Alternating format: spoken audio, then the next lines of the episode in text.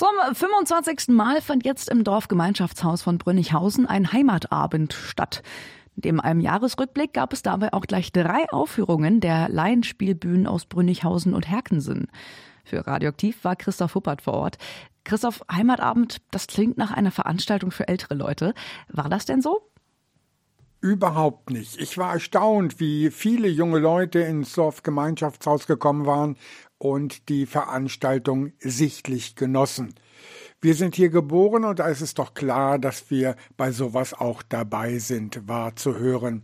Und auch das rege Vereinsleben in Brünnighausen bringt offenbar nicht nur beim traditionellen Heimatabend alt und jung zusammen. Na, und es war dann auch eine überaus amüsante Veranstaltung, zu der über 170 Besucher ins 22 Jahre alte Dorfgemeinschaftshaus gekommen waren. Was stand denn alles auf dem Programm? Also am Anfang stand ein Jahresrückblick in Wort und Bild von Henner Maiwerk. Der ist sage und schreibe 87 Jahre alt und hat alles, was so im Dorf passiert, penibel dokumentiert. Eine tolle Leistung, die dann vom Publikum auch reich beklatscht wurde.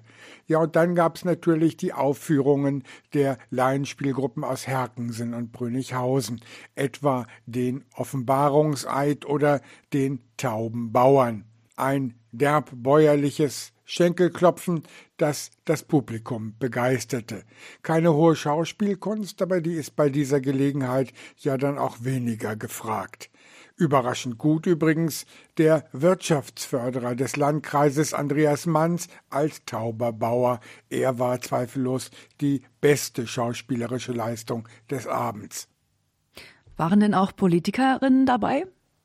Ja, natürlich. Einmal der Ortsbürgermeister Dr. Gerhard Wegner und der Bürgermeister des Fleckens Kommenbrücke Hans-Ulrich Peschka. Auch die beiden genossen die Atmosphäre sehr. Mein Fazit, trotz aller äußeren Krisen funktioniert sie, die Dorfgemeinschaft in Brünninghausen, und zwar bestens und generationsübergreifend. Christoph Huppert mit seinen Eindrücken vom Heimatabend im Dorfgemeinschaftshaus Brünnighausen. Vielen Dank, Christoph. Jetzt radioaktiv.